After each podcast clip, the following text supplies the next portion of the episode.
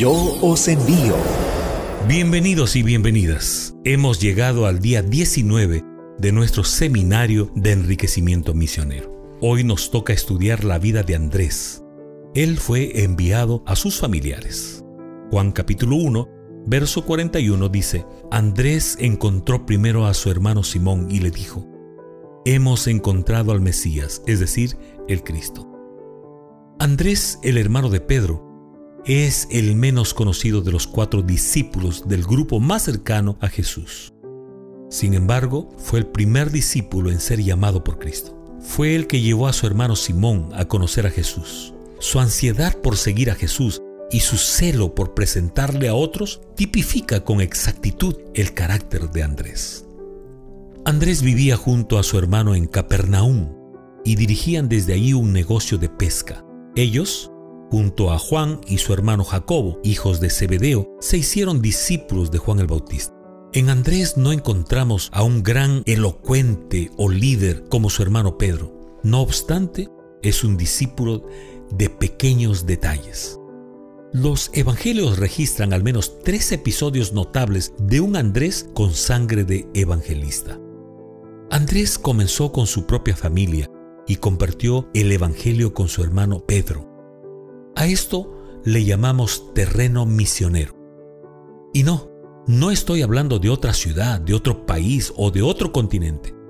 A veces creemos que necesitamos cumplir la misión en China, en Europa o en la ventana 1040, cuando tenemos un terreno misionero amplio en casa, cerquita a nosotros.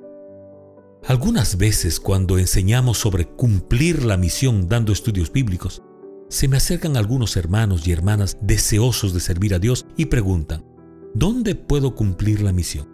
Y les respondo, sencillo, en tu casa, en tu familia.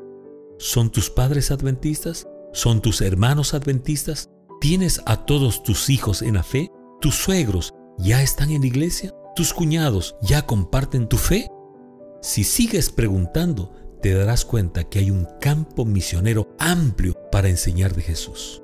Y no, no estamos hablando de gente desconocida, sino de personas que están en tu círculo familiar. Solo que debe ser intencional.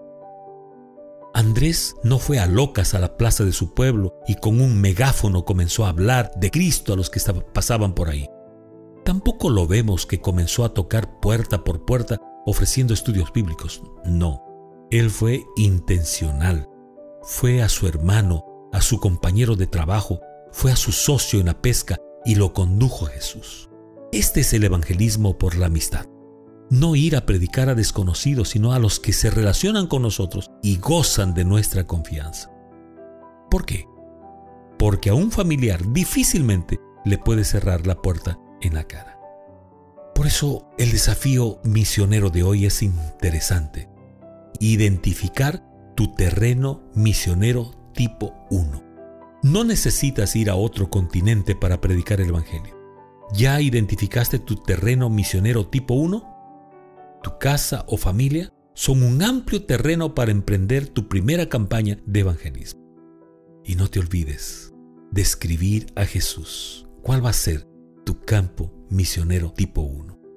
Que Dios te bendiga, que tengas una linda jornada. Recuerda yo os envío llamados para cumplir la misión. Yo os envío una lectura devocional durante 40 días, 40 personajes, 40 historias, 40 razones para cumplir la misión. Yo os envío.